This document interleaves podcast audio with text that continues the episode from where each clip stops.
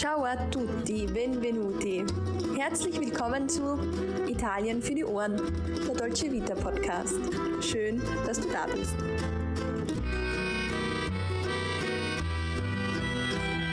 Hallo und herzlich willkommen zu einer neuen Folge Italien für die Ohren. Dein Podcast für das perfekte Italien-Feeling überall dort, wo du gerade bist. Mein Name ist Sarah und ich bin nicht nur zur Hälfte Italienerin, sondern auch große Italien-Liebhaberin. Das gleiche gilt natürlich auch für meine gute Freundin und liebe Kollegin Alessandra. Ciao Alessandra, come stai?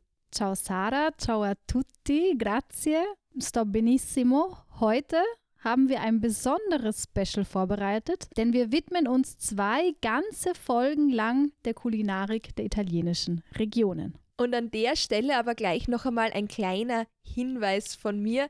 Es kann dabei jetzt eben nicht die Rede von einer allgemeinen typischen Cucina Italiana, also einer italienischen Küche sein, weil jede Region hat ihre eigenen Spezialitäten und Gerichte und die, und die unterscheiden sich zum Teil doch sehr stark voneinander. Ja, und eigene Spezialitäten und Gerichte, das sind jetzt die perfekten Stichwörter für unsere nächsten beiden Folgen. Denn wir schauen uns heute und die Woche darauf einmal die Küche der 20 Regionen Italiens etwas genauer an und sprechen über ausgewählte Gerichte, die man dort jeweils probiert haben muss. Kurz gesagt, 20 Regionen, 20 Gerichte. Sprich, für jede Region stellen wir eine Spezialität vor. Den Anfang macht dabei Norditalien und wir schauen bis hin zu den Marken in Mittelitalien. Die bilden dann den Abschluss der heutigen Folge. Nächste Woche geht es dann natürlich weiter mit Teil 2, wo wir selbstverständlich auch bis nach Süditalien blicken werden. Ich muss sagen, ich freue mich bereits sehr auf diese Folge. Ich mich auch. Und ich kann jetzt schon einmal verraten, wir haben uns wirklich umfassend mit den einzelnen regionalen Gerichten beschäftigt, beziehungsweise auch sehr lange hin und her überlegt, welche von diesen Leckereien jetzt am Ende wirklich ausgewählt werden sollen. Obwohl uns die Entscheidung in manchen italienischen Regionen gar nicht leicht gefallen ist, haben wir stets auch versucht, eher unbekanntere Gerichte vorzustellen und eben nicht nur allseits bekannte Klassiker zu erwähnen. Bevor wir jetzt aber starten, muss ich noch einmal darauf hinweisen, dass Hunger bei dieser Folge ganz sicher vorprogrammiert ist, zumindest bei mir. Das heißt, als kleiner Hinweis noch, auf leeren Magen sollte man diese Folge vielleicht nicht genießen. Auch bei mir stellt sich bei dieser Folge definitiv der Hunger ein. Also Sarah, da bist du in sehr guter Gesellschaft. Mir läuft auch schon beim bloßen Gedanken an unsere heutigen zehn Gerichte das Wasser im Mund zusammen. Ja, und ich würde sagen, wir starten los, weil den Anfang macht gleich die nordöstliche Region Friaul-Julisch-Venetien mit dem traditionellen Gericht Frico. Bei Frico handelt es sich um eine Art Kartoffel-Käsekuchen. Man kann sich das so ein bisschen wie ein Omelett vorstellen und außen ist das Ganze knusprig und innen hat es dann einen weichen Kern. Sehr schmackhaft. Das Gericht, das auf einem recht einfachen Rezept basiert, hat seine Wurzeln in der Volkstradition und wurde einst als arme Leute essen geboren. Nach wie vor ist Frico in Friuli Venezia Giulia, wie man die Region auf Italienisch nennt, eine sehr beliebte Spezialität. Frico wird entweder alleine gegessen oder, wenn das eben noch nicht reicht, dann kann man auch noch Polenta als Beilage dazu bekommen. Ursprünglich ist das Gericht entstanden, um Käsereste zu verwerten. Das Rezept kann nun auf ganz verschiedene Arten zubereitet werden. Mit oder ohne Zwiebeln, mit Butter anstelle von Öl und beim Käse greift man zumeist zu Montasio-Käse oder eben auch Latteria di Sappada. Und dieser Frico Friuliano kann auch ganz unterschiedlich zubereitet werden, nämlich weich oder krümelig. Die weiche Variante, die wird mit Kartoffeln gemacht und die zweite, die krümelige Variante, die wird ausschließlich mit Käse zubereitet. Dieser Frico ist dann auch etwas dünner und knuspriger. Frico ist aber nicht nur in Friaul-Julisch-Venetien verbreitet, auch in der italienischen Nachbarregion Venetien ist das Gericht zu finden. Und damit sind wir direkt bei unserer nächsten Region in Norditalien angelangt, nämlich Venetien. Und dort gibt es natürlich auch wieder sehr typische Gerichte und ein absoluter Klassiker in Venedig ist Risi e Bisi. Viele Österreicher und Österreicherinnen können sich darunter jetzt wahrscheinlich schon was vorstellen, aber vor allem auch schon wegen diesem klangvollen Namen sollte man diese regionale Spezialität unbedingt einmal ausprobieren. Da hast du recht. Wortwörtlich übersetzt bedeutet Risia bisi so viel wie Reis und Erbsen. Und genau darum dreht sich das Gericht aus Venetien auch. Und bei Risi e Bisi könnte man sagen, handelt es sich um ein herrschaftliches Gericht, denn es ist auch als der erste Gang des Dogen bekannt und bei jedem Bankett für den Dogen von Venedig am 25. April, also beim Fest des heiligen Markus, dem Schutzpatron der Stadt, wurde es serviert, ganz passend zur Frühlingszeit. Das stimmt, denn da werden grüne Erbsen auch zum ersten Mal geerntet. Risia Bisi feiert ganz einfachen Geschmacksrichtungen. Die Kunst bei Risia Bisi besteht allerdings darin, die richtige Reissorte zu verwenden. Möchte man das Gericht also ganz traditionell zubereiten, dann sollte man Reis verwenden, der zur Sorte Vialone Nano gehört. Und dazu muss man jetzt vielleicht noch kurz ergänzen, in Italien ist es eben auch so, Reis ist nicht gleich Reis. Es gibt verschiedenste Reissorten und es gibt eigentlich für jedes bestimmte italienische Gericht auch eine bestimmte Reissorte, die da zu verwenden ist. Ja, und da reicht ein ganz einfacher Blick in italienische Supermärkte. Da gibt es wirklich lange Regale voller Reis in unterschiedlichen Größen, Farben und Beschaffenheiten. Und die meisten von diesen Reisfeldern, die sind in Italien dann in den Regionen Piemont und Lombardei zu finden. Was uns schon zu unseren nächsten beiden Regionen und ihren Gerichten bringt. Dann schauen wir uns zunächst einmal die Lombardei und ein typisches Gericht der Region an. Und wie der Name schon verrät, ist die Cotoletta oder Costoletta alla Milanese ein typisches Mailänder Gericht, nämlich das Mailänder Kalbskotelett. Beide Begriffe sind also sowohl Cotoletta alla Milanese, wie wir beide das Gericht nennen würden, oder eben auch Costoletta alla Milanese in Kochbüchern zu finden und können im Italienischen gleichermaßen verwendet werden. Seit mehr als 800 Jahren ist die Cotoletta alla Milanese bereits untrennbar mit der lombardischen Hauptstadt Mailand verbunden. Neben dem Weihnachtsgebäck Panettone oder zum Beispiel dem Risotto alla Milanese, also das Risotto nach Mailänder Art. Man sieht also schon, die Mailänder sind offenbar sehr stolz auf ihre Küche, denn in Mailand hören mehrere Gerichte auf den Namen alla Milanese. Genau, eben auch die Cotoletta alla Milanese und das ist eben tatsächlich das traditionellste Gericht der Stadt. Bis heute streiten sich jedoch die Geister, ob das Mailänder Kotelett nun der Vorfahre des Wiener Schnitzel ist oder umgekehrt. Einer Erzählung nach soll nämlich Feldmarschall Radetzky das entsprechende Rezept im Jahr 1857 nach Wien gebracht und dem kaiserlichen Hof übergeben haben. Von Kulinarik-Historikern und Historikerinnen wird diese Geschichte jedoch stark angezweifelt, ob die Legende über den Ursprung des Wiener Schnitzels rund um den berühmten Heerführer Radetzky nun wahr ist oder eben einfach nur eine nette Geschichte, darüber muss man weiterhin spekulieren. Aber beim Namen Radetzky hat die ein oder der andere vielleicht noch den Radetzky-Marsch vom Neujahrskonzert im Ohr. Wenigstens damit kann man den auf jeden Fall verbinden. Ja, sicher ist also nur, während man zur Wiener Version gerne ein Erdäpfel-Vogelsalat, ich hoffe, ich habe das jetzt richtig ausgesprochen, aufgetischt wird, also ein Kartoffelfeldsalat, wird die mailändische Variante mit Kartoffeln und Tomaten serviert. Wer jetzt die Cotoletta alla Milanese gerne auch zu Hause nachkochen möchte, für den oder für diejenige gibt es noch einen extra Tipp von uns. Angeblich gelingt dieses Gericht nämlich umso besser, desto lauter man dann auch bei der Zubereitung O mia bella Madonnina, also die inoffizielle Hymne der Stadt Mailand mitsingt. O mia bella Madonnina. Ich merke schon, Alessandra, bei dir wird die Cotoletta alla Milanese immer ganz besonders gut. Also da lasse ich mich einmal einladen von dir. Also ich denke, schaden kann es mit Sicherheit nicht. Einen Versuch ist es wert. Wie sieht das Ganze dagegen im Piemont aus, Sarah? Da darf ein ganz typisches Gericht dann auf keinen Fall fehlen und das ist die Bagna Cauda. Bagna Cauda heißt wortwörtlich übersetzt nun so viel wie heißes Bad. Und das ist nicht nur irgendein Gericht, sondern wirklich eine wahre Institution der traditionellen piemontesischen Bauernküche.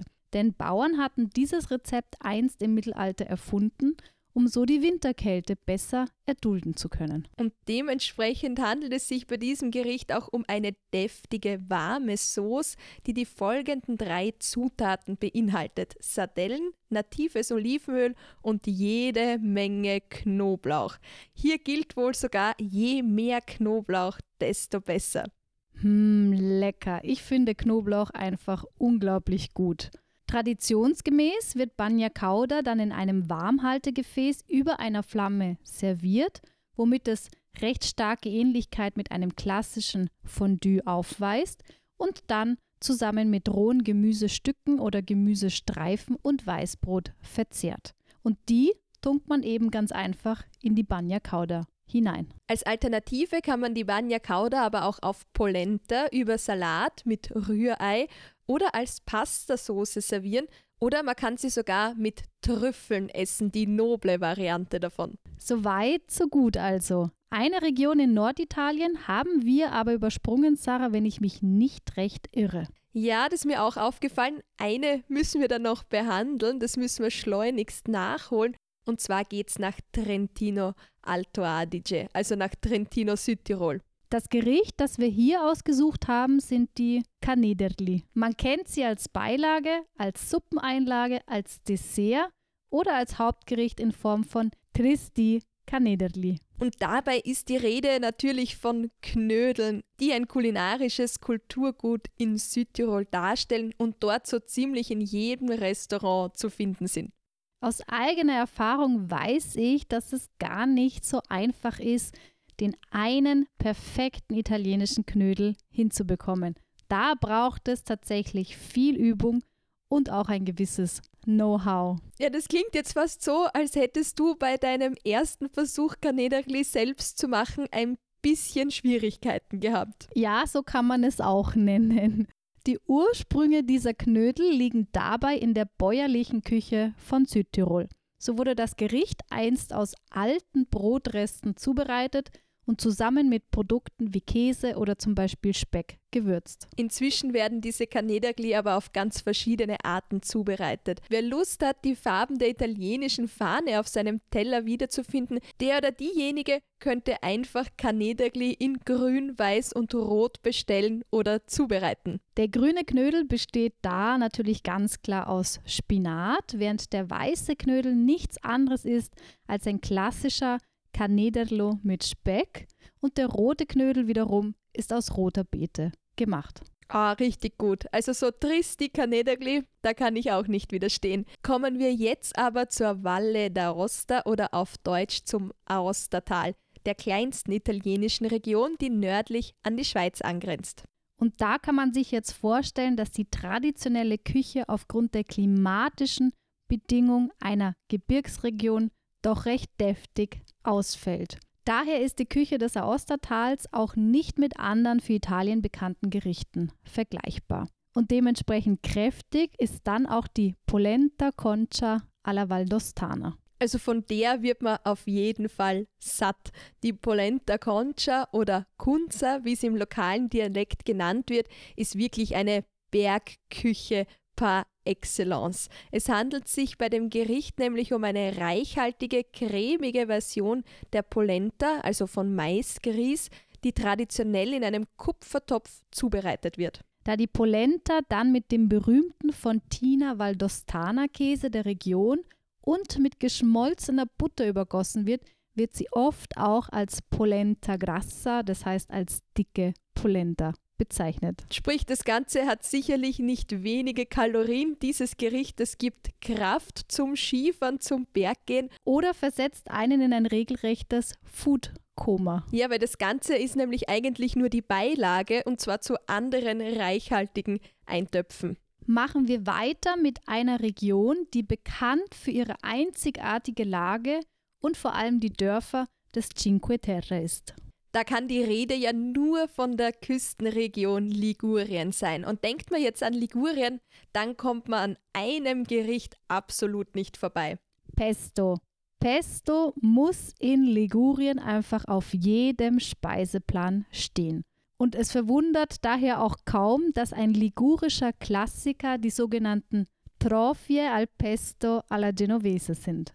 Ein herrliches Pastagericht, ein einfacher Primo Piatto, also ein erster Gang, wirklich hervorragend. Einfach und gut. Und tatsächlich ist es ein Muss für alle, die Pesto und eben frische Pasta und Basilikum lieben.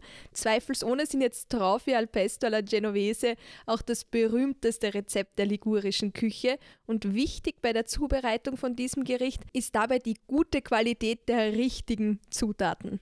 Die Pasta muss natürlich die typische aus Ligurien stammende Pasta-Spezialität Trofie sein.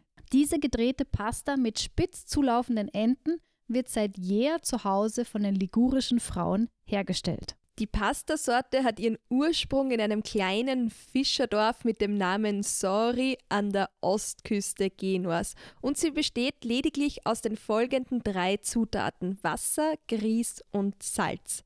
In der Vergangenheit ist ihre besondere und längliche Form mit einem hölzernen Strickeisen hergestellt worden. Und weil du sorry gesagt hast, einen Fun Fact habe ich da direkt auf Lager. Man hat nämlich den Stammbaum des berühmten Malers Pablo Picasso untersucht und dabei ganz zufällig entdeckt, dass sein Urgroßvater Tommaso Picasso aus Sori stammte. Wahnsinn, das heißt, Picasso hat ligurische Wurzeln und ist vielleicht sogar der Erfinder der Pastasorte, aber ich glaube, das wird zu weit gehen. Da setzt du wieder irgendwelche Gerüchte in die Welt, aber dafür ist Picasso leider nicht alt genug. Auf das Pesto Genovese müssen wir allerdings auch noch kurz zu sprechen kommen, denn dieses muss nach den Angaben des Consorzio del Pesto Genovese, sprich des Konsortiums des genuesischen Pestos nur aus den folgenden Zutaten bestehen. Genueser Basilicum DOP, natives Olivenöl, Parmigiano Reggiano DOP, Pecorino DOP, Pinienkernen, Knoblauch und Salz. Beim Essen, da verstehen die Italiener und Italienerinnen wirklich keinen Spaß. Da wird alles von einem entsprechenden Konsortium geregelt. DOP steht dabei natürlich für die geschützte Ursprungsbezeichnung. Machen wir uns jetzt aber auf ins nördliche Mittelitalien und zwar genauer gesagt in die Emilia-Romagna. Da die Küche der Emilia-Romagna so gute Spezialitäten wie die Piadina oder Lasagne al Forno aufweist, haben wir ihr in der Vergangenheit bereits eine eigene Podcast-Folge gewidmet. Wer jetzt also nicht so genau weiß, welche Spezialitäten kennzeichnend für die Emilia-Romagna sind, der oder diejenige kann natürlich sehr gern einfach erneut in die Podcast-Folge 78 hineinhören. Ein typisches Gericht für die Emilia-Romagna, das auch antike Ursprünge hat, sind zum Beispiel die Tortelli. Oder wie meine italienische Nonna zu sagen pflegte, Questi Emiliani vogliono sempre mangiare i tortelli. Sprich, die Bewohner und Bewohnerinnen der Emilia-Romagna wollen alle ständig nur Tortelli essen. Ja, und ihr war das offenbar manchmal schon ein bisschen zu viel des Guten. Aber was sind jetzt Tortelli überhaupt? Das ist so eine Art gefüllte Pasta fresca, also eine frische Nudelsorte, die eben verschieden geformt sein kann, quadratisch, halbkreisförmig, abgerundet oder auch gedreht. Tortelli gibt es dann in ganz verschiedenen Varianten. Sehr lecker sind zum Beispiel die Tortelli di Zucca mit Kürbis oder die Tortelli di Patate mit Kartoffeln. Übersetzt bedeutet Tortelli übrigens so viel wie kleine Torte. Und ich muss sagen, ich muss deine Nonna ein bisschen enttäuschen, weil gegen so einen Teller Tortelli hätte ich jetzt im Moment eigentlich auch nichts auszusetzen. Aber gut, jetzt geht's weiter mit der Toskana, weil auch da warten zahlreiche Spezialitäten wie die Bistecca alla Fiorentina oder Paglia Fieno, also übersetzt wortwörtlich Heu und Stroh auf Urlauber und Urlauberinnen. Entschieden haben wir uns da jedoch für ein wahres toskanisches Highlight, das sogenannte Pinzimonio. Sehr schlicht, aber so, so gut. Ja, und einmal was, was sich vielleicht auch für die schlanke Linie eignet. Bei Pinzimonio handelt es sich um eine kalte Soße aus Öl, Zitronensaft, Salz und Pfeffer, in die frisches und rohes Gemüse getunkt wird. Es ist also so eine Art Dip, könnte man sagen, in dem man wirklich jede Art von Gemüse je nach Saison und Vorliebe eben dann auch so eintauchen kann. Pinzimonio ist einfach praktisch, da es super schnell zubereitet ist und auch nicht gekocht werden muss. Wichtig ist allein nur, dass man das Gemüse einfach sehr regelmäßig schneidet. Genau, damit es dann auch hübsch ausschaut, wenn man es anrichtet. Pinzimonio selbst soll, so heißt es, sogar bis in die Zeit der Renaissance zurückgehen. Angeblich hat man es zum ersten Mal bei Festgelagen der damals reichen und mächtigen Herrschern aufgetischt. Zuerst jedoch nur als Deko für die weitaus edleren Gerichte. Das heißt, am Anfang hatte man noch gar nicht vor, dieses rohe Gemüse zu essen. Erst mit der Zeit hat man dann jedoch gemerkt, dass Pinzimonio nicht nur eine hübsche Deko war, sondern dass es eben zusammen mit Öl, Zitrone, Salz und Pfeffer auch ziemlich gut geschmeckt hat. Und vielleicht doch auch, weil es leicht und frisch ist, eine angenehme Unterbrechung zwischen den doch üppigen Hauptgängen darstellte. Ja, und damit hat Pinzimonio eben für diese gewisse Frische und Leichtigkeit zwischendurch gesorgt. Last but not least kommen wir jetzt noch in eine italienische Region, die mir sehr gut gefällt, die Marken.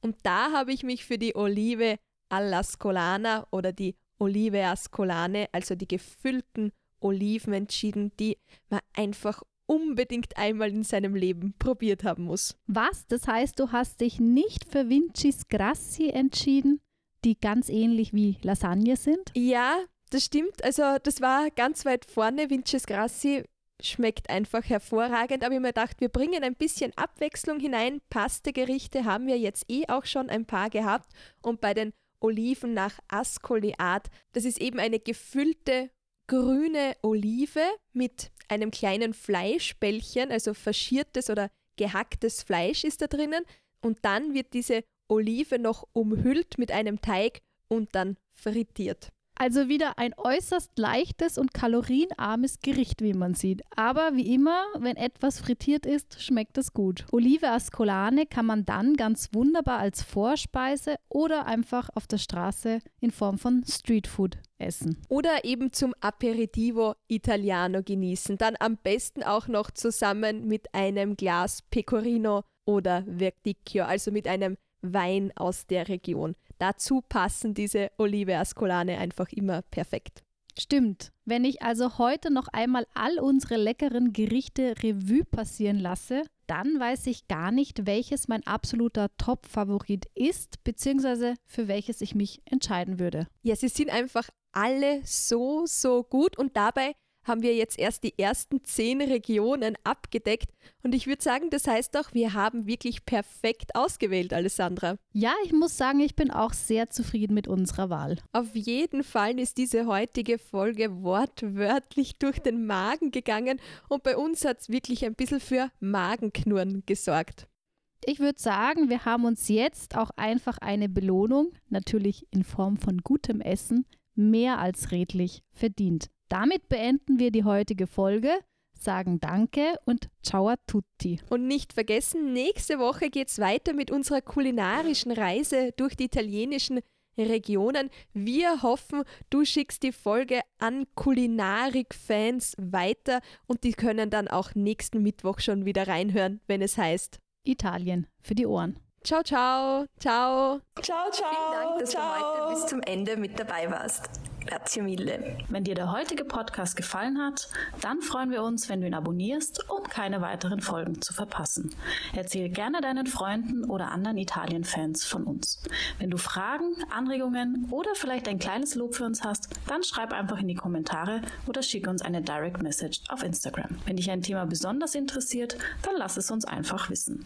Alle weiteren Infos zu dieser Folge findest du wie immer in den Shownotes. Bis dahin, Tante Belle Cose und bis bald bei Italien für die Ohren.